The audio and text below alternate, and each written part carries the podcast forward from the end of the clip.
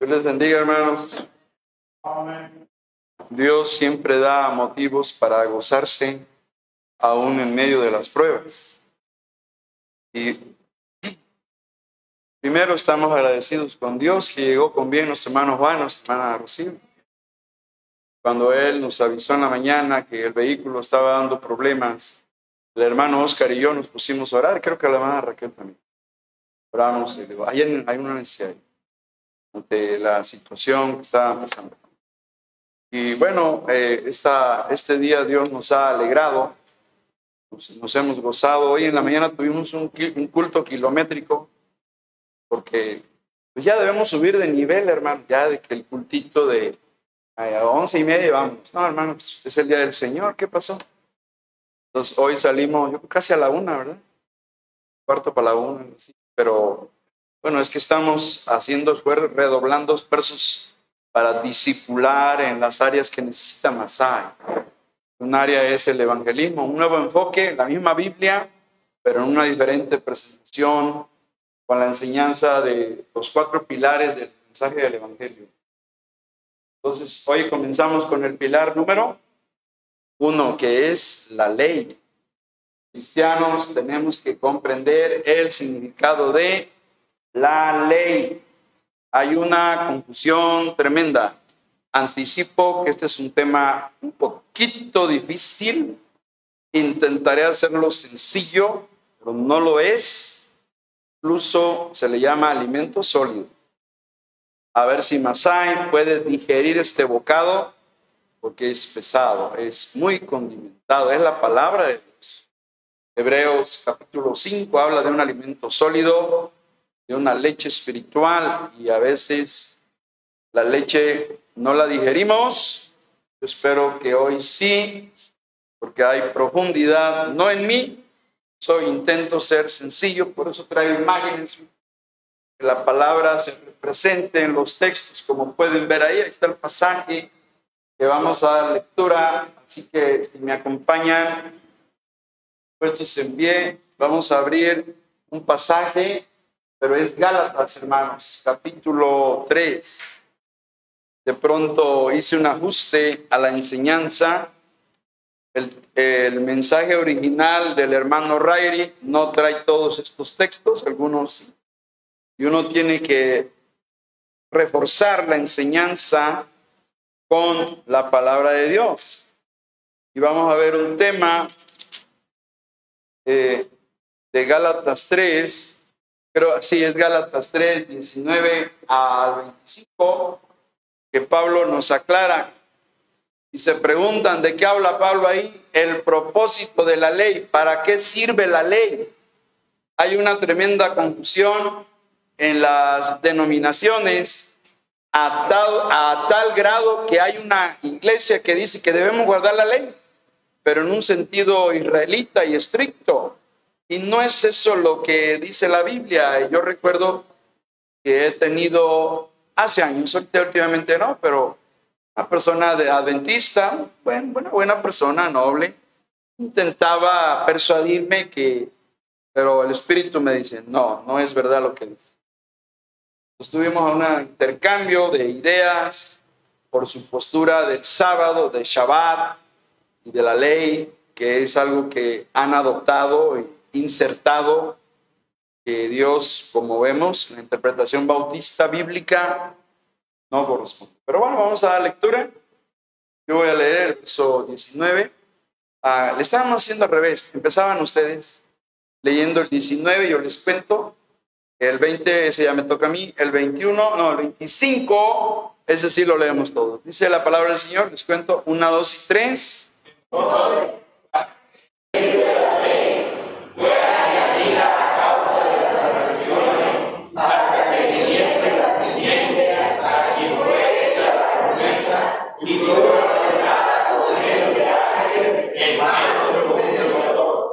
Y el mediador no lo es de uno solo, pero Dios es uno. Luego la ley es contraria a las promesas de Dios en ninguna manera, porque si la ley la pudiera practicar, la justicia fuera verdaderamente por la ley. Mas la escritura lo encerró todo bajo pecado, para que la promesa que es por la fe en Jesucristo fuese dada a los creyentes.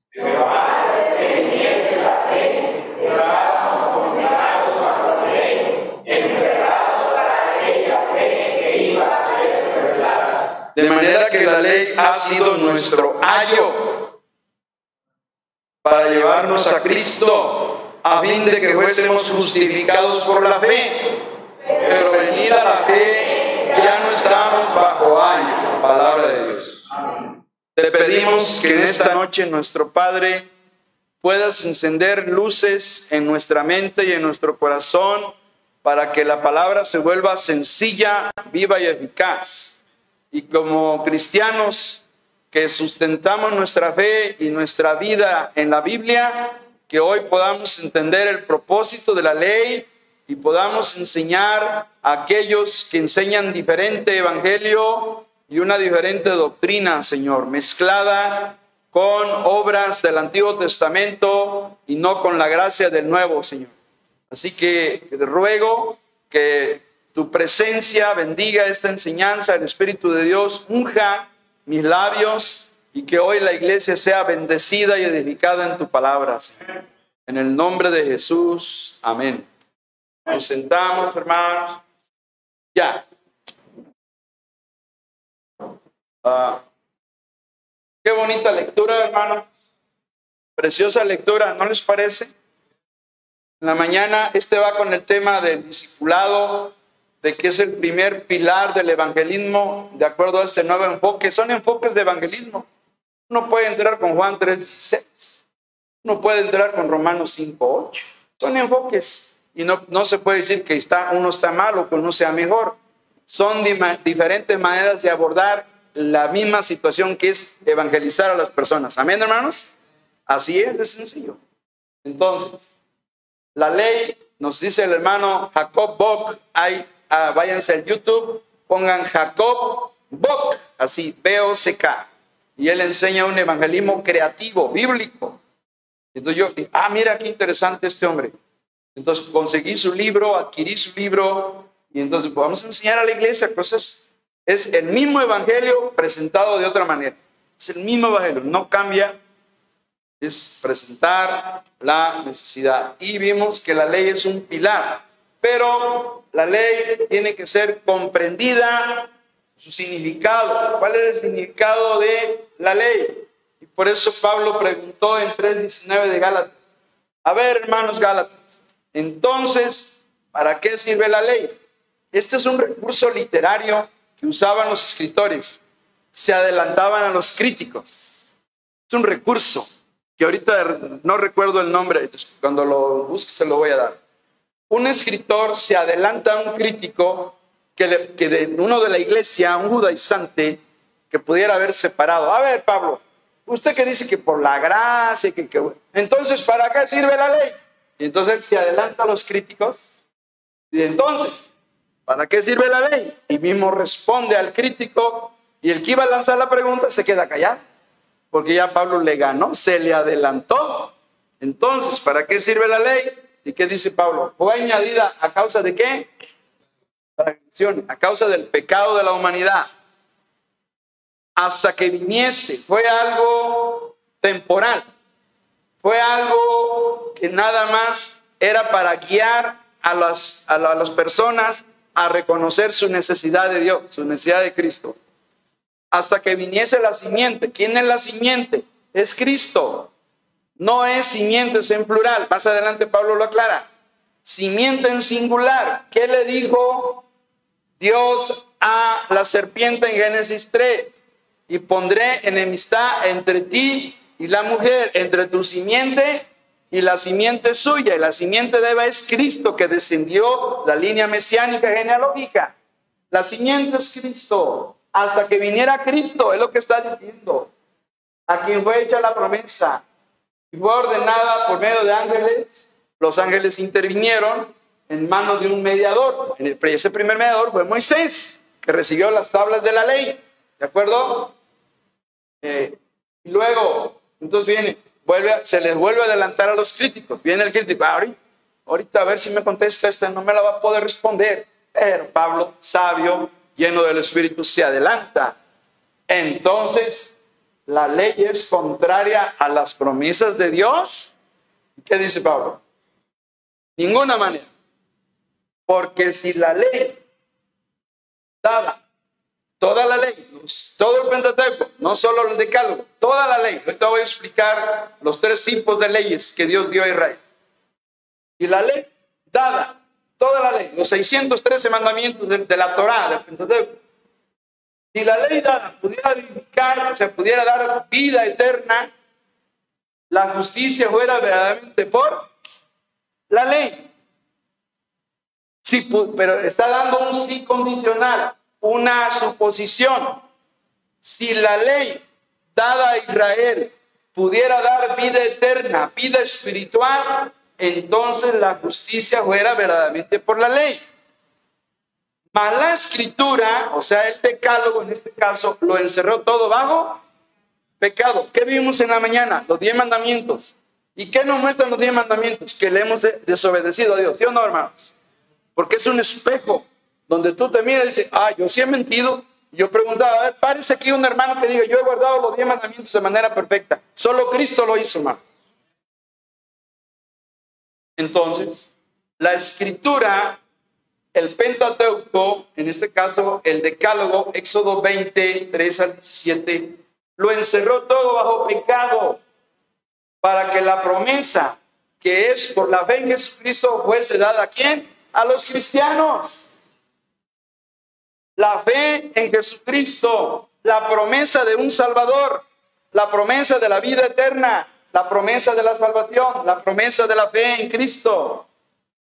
Verso 23.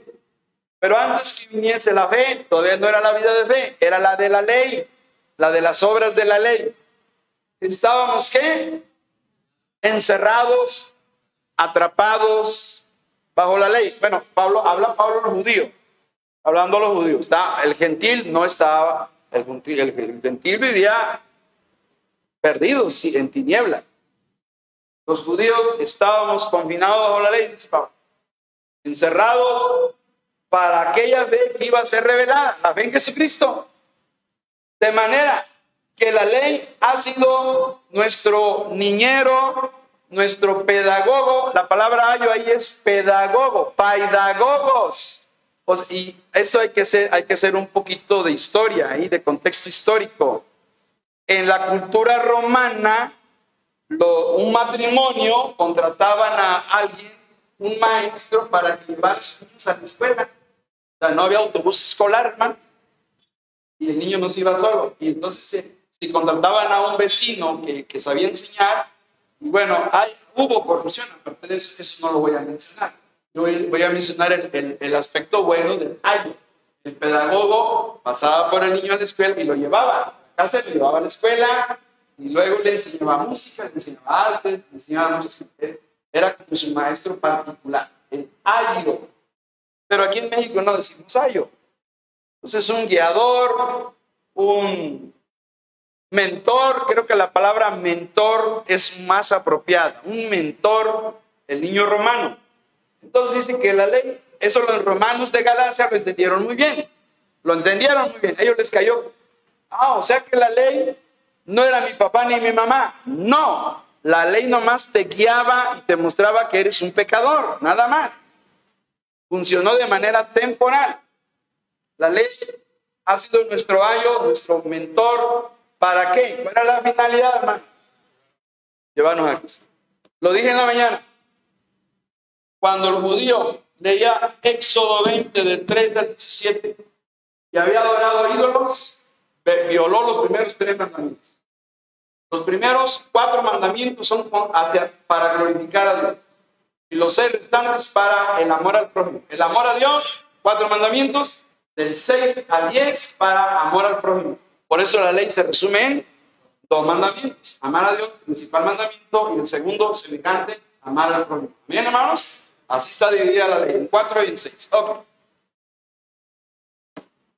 Lindo pasaje que Pablo aclara. Pero, déjenme ir. Gran pregunta que se hace en la religión. La religión tradicional, ustedes ya saben de qué hablo. La religión judía, ustedes saben de qué hablo. La religión judía es viva, viva. Hay rabinos, hay eh, las, los grupos ultra ortodoxos en Israel, los barrios que no puede entrar cualquiera, corren, puede entrar chivos de negro, sombrero, barba. Las mujeres tienen que usar peluca. Las mujeres es pecado que una mujer muestre el cabello a los hombres en las calles, en lo público. Y si la esposa va a salir a comprar al mercado, pues la No debe, es una deshonra. Son, son sectarismos extremos. Pero hermano, la gran pregunta de la, la pregunta del millón de dólares, ¿cómo puede un hombre ser justificado ante Dios de su pecado? La mayoría de las religiones se en la ley y la haz esto, haz aquello y le agrega. Cristo denunció a los fariseos. Ustedes invalidan la palabra de Dios sus tradiciones y sus mandamientos. Estoy citando Marcos capítulo 7. Ahí se los digo. Hipócritas que dan, violan el mandamiento de honrar a los padres y le dicen a los jóvenes judíos que con la ofrenda que hay en el templo, que ya no existen sus padres. Es total. Yo ya di mi ofrenda al templo y si mi papá me pide dinero, no le voy a dar ni mi mamá, porque yo ya di mi ofrenda al templo.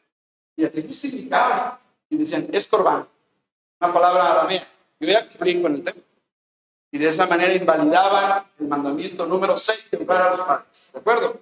Eso hacían los judíos. Por tradiciones violaban la oración. Entonces ellos se basaban en una ley de obras para, para justificarse ante Dios de su pecado. Y así vivió el judío hasta que vino Cristo. Cristo, con su obra maravillosa en la cruz, sustituye el sistema de vida basado en la ley de las obras para un sistema de fe que le trae la justicia de Dios. Esa es la gran diferencia.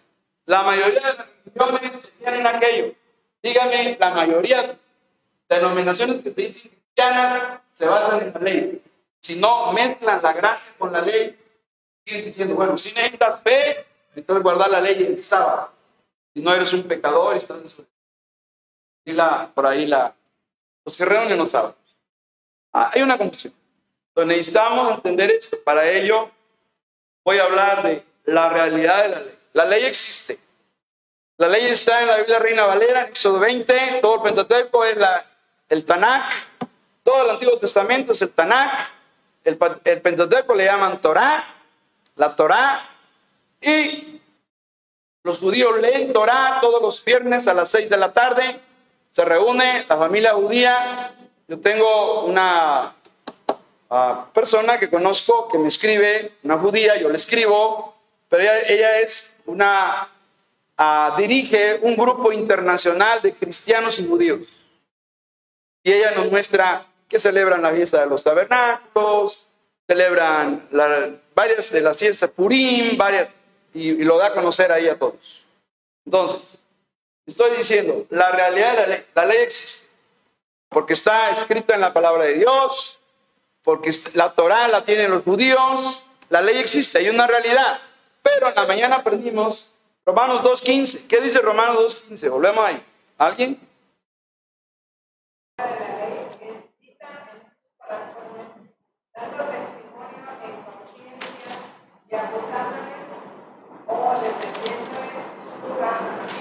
Bien. O sea, hay una realidad. La ley existe para el judío, para el cristiano y también para el inconverso. Pero el inconverso va a decir, pero yo no tengo Biblia, o alguien de ustedes. Pero ¿cómo el inconverso tiene la ley? La tiene, lo dice Dios. Está escrita en su conciencia. Versículo 15. Mostrando la obra de la ley escrita en dónde? En sus, el argumento moral que decía nuestro hermano Albert. El, ateo niega la existencia de Dios, pero hay que decirle, entonces explícame de dónde viene la idea de lo bueno, lo correcto y lo honesto. explícame. Si el hombre viene de un mono, ¿cómo sabe el mono lo que es bueno y lo que es malo? ¿Puede un mono saber lo que es bueno y lo que es malo? Hasta donde sabemos, los animales no tienen conciencia de sí mismos. Los animales tienen inteligencia, pero no conciencia. No puede decir el mono, oh, ahorita voy a comer, luego voy a trabajar, oh, creo que me portado mal, traté mal a mi esposa, la mona. No tiene conciencia. Interesante. Solo los seres humanos tenemos conciencia. Y aquí, en este lugar, llamada la frente, tenemos las funciones ejecutivas, que son los que con las que pensamos, tomamos decisiones. También aquí es donde organizamos. Aquí decimos, el lunes, el viernes tengo que hacer esto, el sábado, aquí, aquí dan funciones ejecutivas. Y Dios nos hizo diferentes. Dios nos las dio a los seres humanos. Los animales no tienen esas funciones.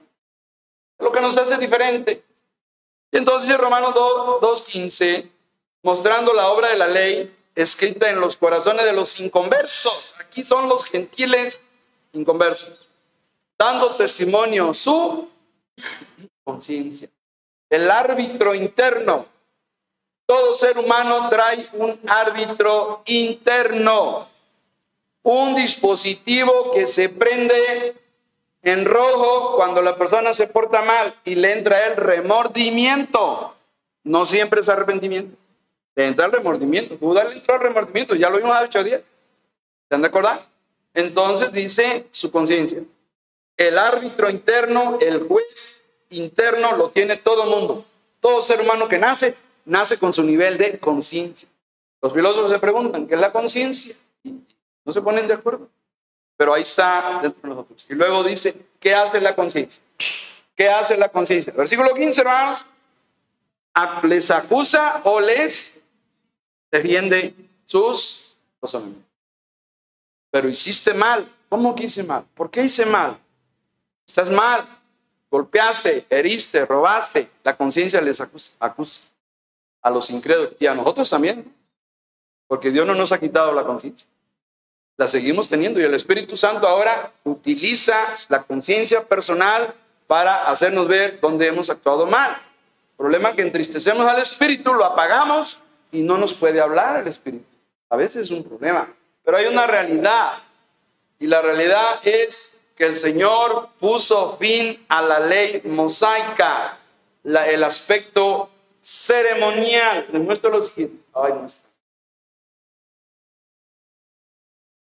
está. Les anticipo. La ley mosaica era una unidad. Todo el Pentateuco es una unidad literaria y una unidad de mandamientos dados por Dios al hombre. Pero esta ley se divide en tres partes, apréndalas para cuando platique con una adventista. Primera, la ley moral, la de la conducta, el decálogo, lo que vimos en la mañana. Segunda, la ley ceremonial. ¿Cuál es la ley ceremonial? Levítico, las ofrendas, los sacrificios, los animales, las ofrendas vegetales. Había harina que se ofrendaba, flor de harina. ¿Se acuerda? Los animales, el carnero, el macho cabrío, la vaca lazana, la ofrenda del holocausto, la ofrenda por el pecado, el día de la expiación, todo eso de Levítico, que luego el pastor, yo no entiendo ahí que la ofrenda que la... Me hago bolas, pastor. Bueno, hay una manera, vamos a organizar la enseñanza y se puede entender. Esa es la ley ceremonial. Y la tercera, la, la parte judicial, que la mayoría de los sistemas de gobierno la han incluido en sus constituciones. Dígame, ¿Tiene algún gobierno, alguna constitución que no tenga que el matar es un delito? ¿Existe algún país, Venezuela, México?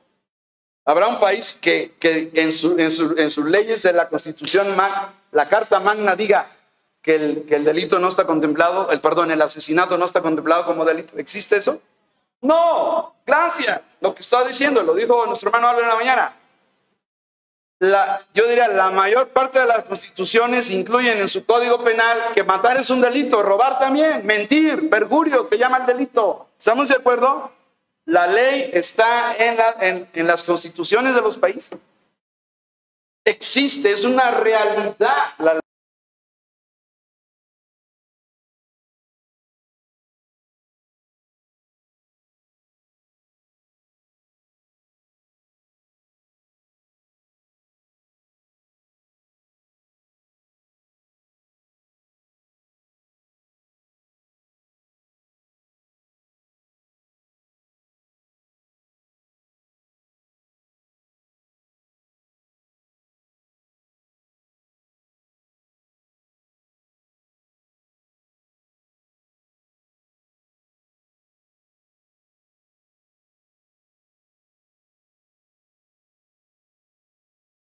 Oh, yo, yo ser de Estados Unidos, dígale yo también.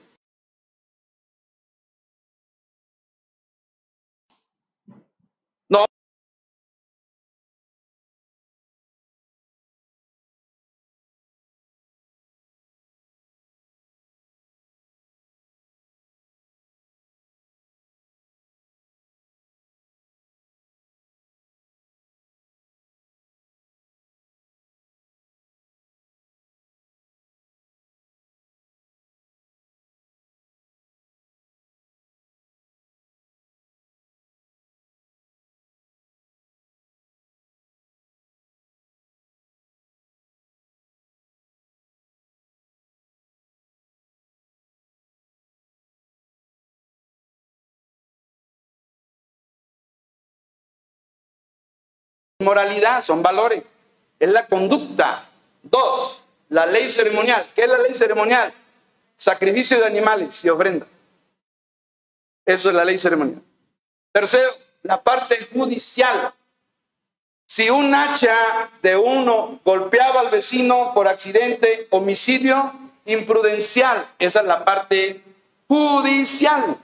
Jurisprudencia, leyes civiles y leyes penales.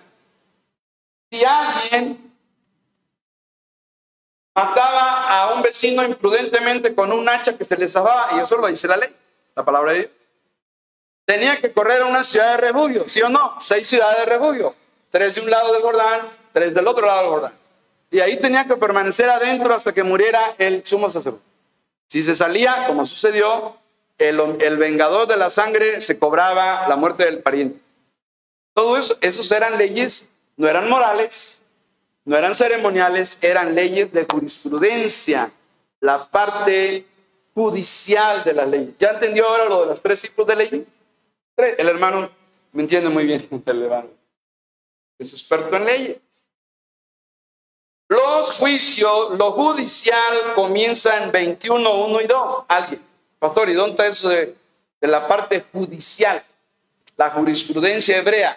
Éxodo 21, 1 y 2. ¿Alguien?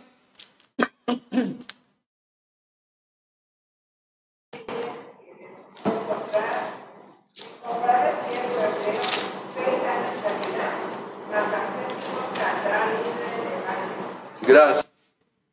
Bueno, ahí comienza la parte legislativa, la parte judicial. Estas son las leyes que les propondrás. Si comprar el siervo hebreo, o sea, había una reglamentación, una ley que decía, si compras un esclavo hebreo, de raza hebrea, nada más va, lo puedes usar seis años. Más el séptimo, ¿qué? Esa era una ley. Ese no es ceremonial, no es moral. Era judicial o civil. Leyes civiles eran. O sea, como hay ahora leyes que favorecen a los trabajadores, ¿no es cierto? Las vacaciones, el aguinaldo, derecho a la salud, igual, aquí es lo que se prevé. Entonces, las leyes civiles, me encanta eso. Leyes civiles y penales también, porque el que mataba imprudentemente tenía que pagar con su sangre o irse a una ciudad de refugio. Eso está ahí. Bueno, esa es la realidad de la ley. Vámonos al punto 2, que se llama el reemplazo de la ley. Ya lo dijo Pablo en Gálatas, que, la ley era algo temporal, que era un ayo. ¿Se acuerdan del ayo? ¿Qué es un ayo? Un mentor, un guiador temporal, hasta que viniera quién, hermano? Silo. ¿Verdad? Quien ha leído Génesis sabe quién es Silo. ¿Quién es Silo, hermano? ¿Quién sabe de Silo? Génesis 49. Jesucristo, hasta que venga Silo. Ah, ese nombre no se lo sabían, hermanos. No, pues hay que leer Biblia, está en Génesis. Silo, con H final. Entonces, el reemplazo de la ley. ¿Qué dice Romanos 10.4? ¿Alguien, hermanos?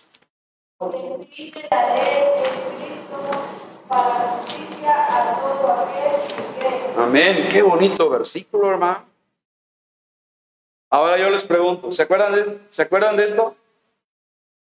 ¿Sí, verdad? ¿Se acuerdan? ¿Cómo puede el hombre ser justificado ante Dios por su pecado? ¿Por guardar la ley? No, porque la ley no nomás lleva obras, pero la ley no fue dada para sanar. La ley no fue dada para justificar al pecador, la ley fue dada para mostrar que ha desobedecido a Dios.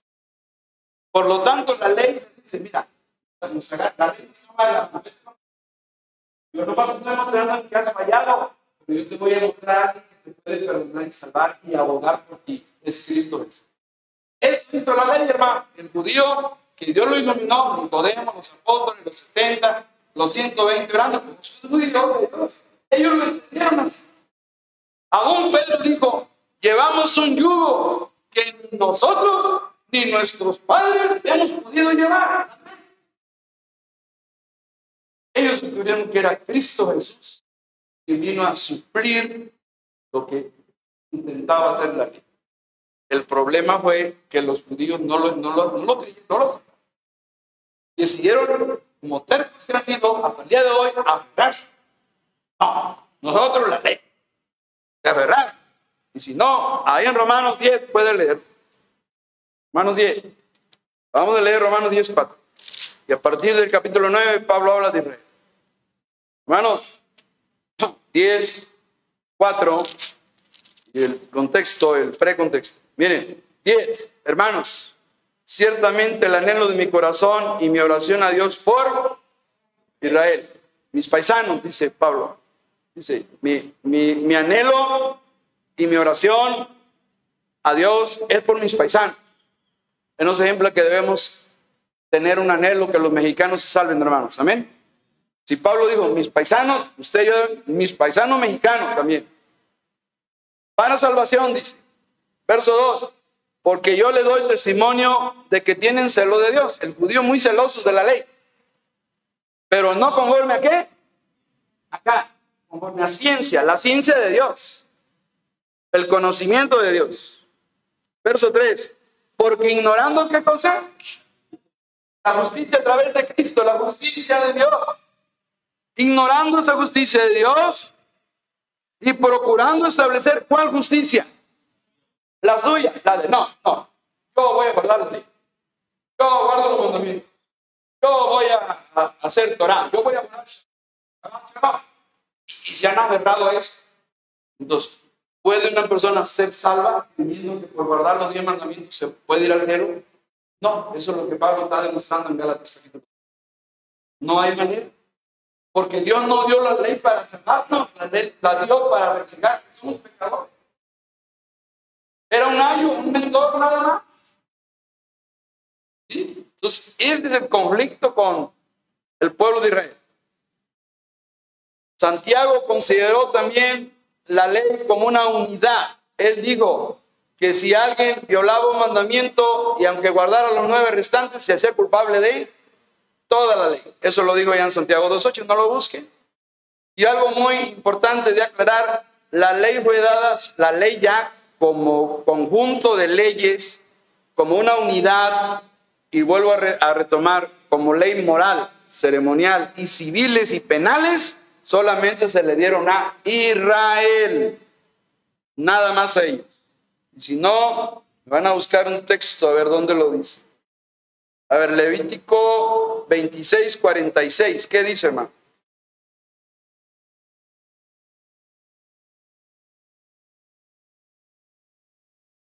¿Alguien?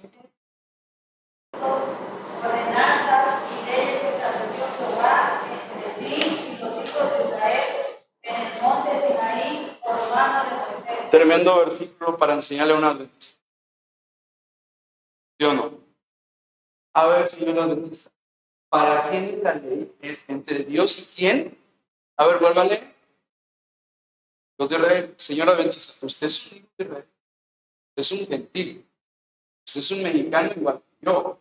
Entonces, Dios no dio la ley para los mexicanos, los gentiles. Dios dio la ley para él y su pueblo, las dos tribus. Está Levítico, como ya lo leyó la hermana, es interesante. Entonces vino, como estoy enseñando, un reemplazo. Romano 10.4, hermanos, lo tienen, ¿verdad? porque el fin de la ley tiene, hermano, Cristo para justicia. ¿Quién, hermano? ahora, a ver, a ver. ¿En qué sentido Romanos 10.4 dice que el, que el fin de la ley significa que desaparece la ley? Al venir Cristo, ya no va a haber esa ley, ya no, ya no hay nada. ¿En qué sentido el fin de la ley es Cristo? Yo me puse a pensar, hermanos. A ver, a ver, a ver, a ver aquí. Está. Porque el fin de la ley es Cristo. ¿En qué sentido?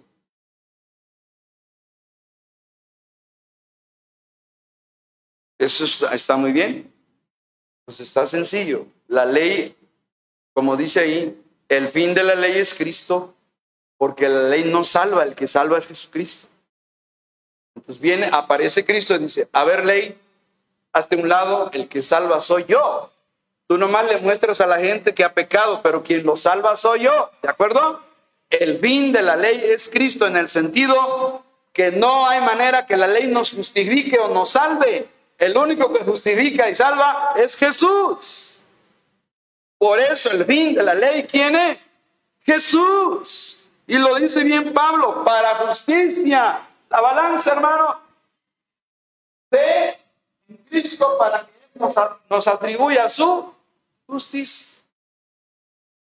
Lo vimos hace 15 días, para que Dios nos declare justos.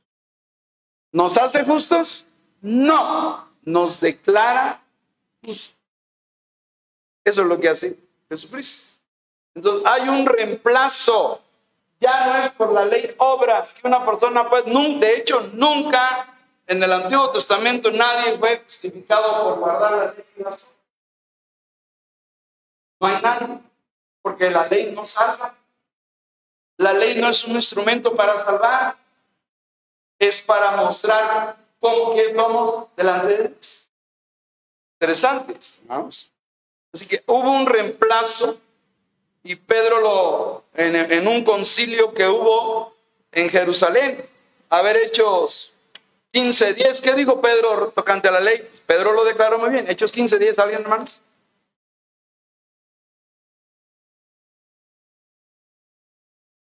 Pues, ¿por qué traes a Dios poniendo sobre la servicio de los discípulos un yugo que ni nuestros padres y nosotros hemos podido llevar?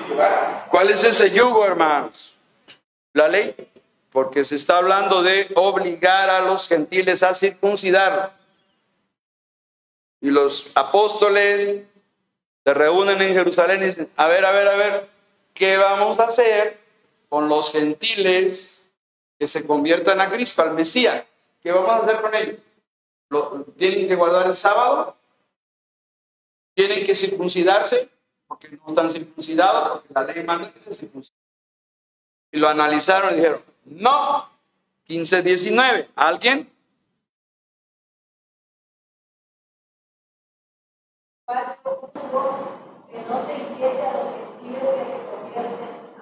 Así es, y el versículo 20, todos hermanos, sino que se les escriba que se aparten de las contaminaciones de los ídolos, de fornicación, de ahogado y de sangre. ¿Se le mandó guardar el sábado? No.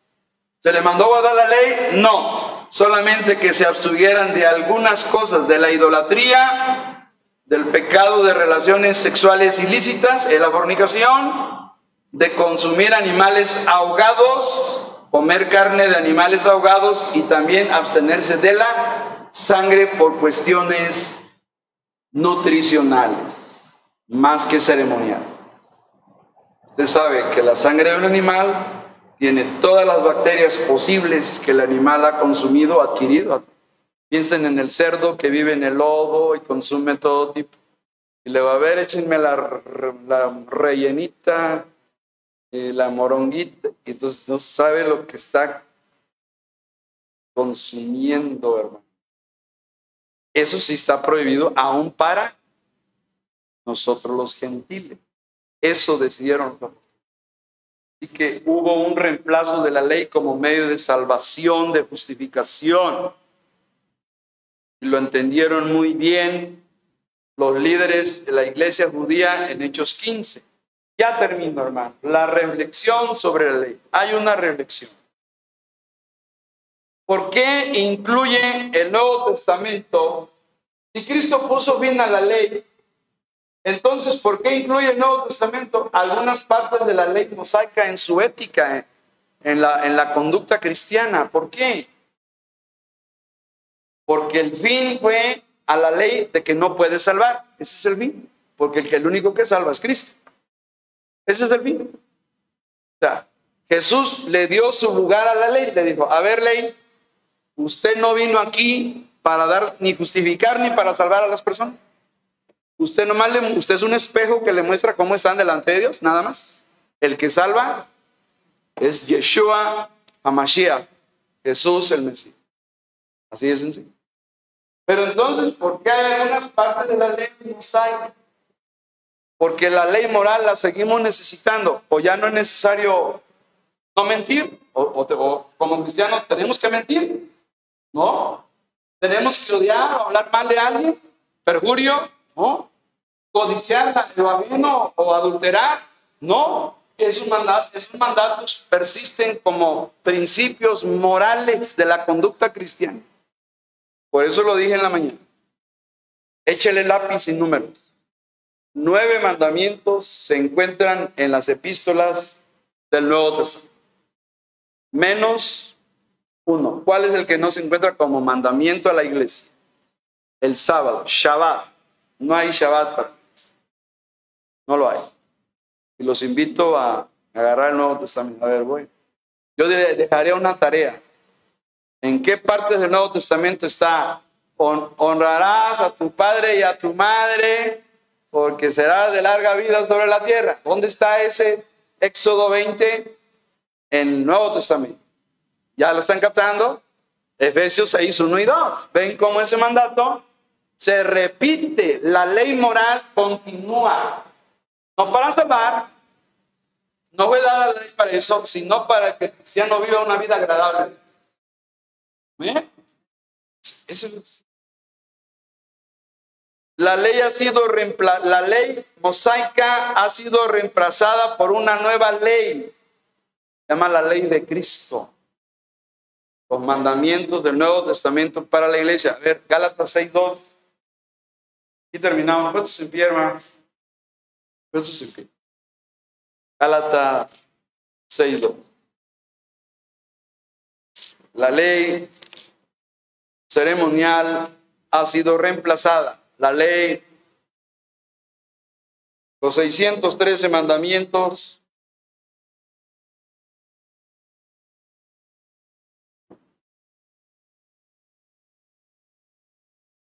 Gálatas 6.2 es un texto donde nos habla de una nueva ley en que estamos los cristianos. Es la ley de Cristo. Existe una nueva ley espiritual, es una ley espiritual.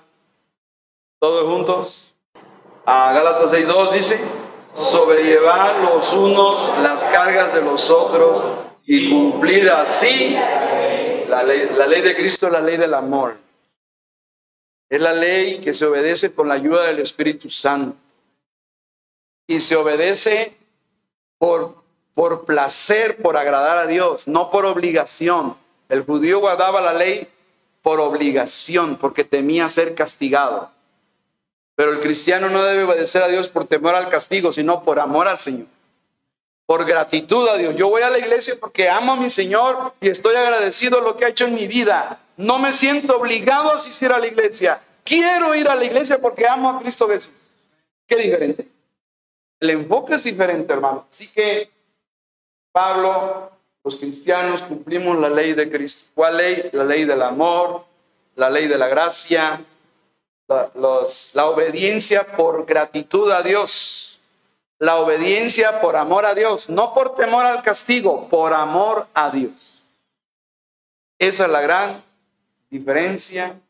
Así que hermanos, aquí estamos todos hay mandamientos nuevos que no están en el Antiguo Testamento y sí están en el Nuevo. Y se los comento, los cristianos podemos comer de todo. La sangre no, eso sí está aceptado. Pero de todo. Cerdo, pollo, conejo, que para el judío estaban, animal con pezuña prohibido, ¿sí o no? chivo, borrego. Dígame. ¿Eh? Armadillo. Ese, ese es un mandamiento nuevo del Nuevo Testamento que no fue dado en el Antiguo. Ese es nuevo. Está en primera, primera Timoteo 4.4. Búsquenlo. Aprendamos palabra de Dios. Mandamientos nuevos para los cristianos. La ley dentro de la ley de Cristo.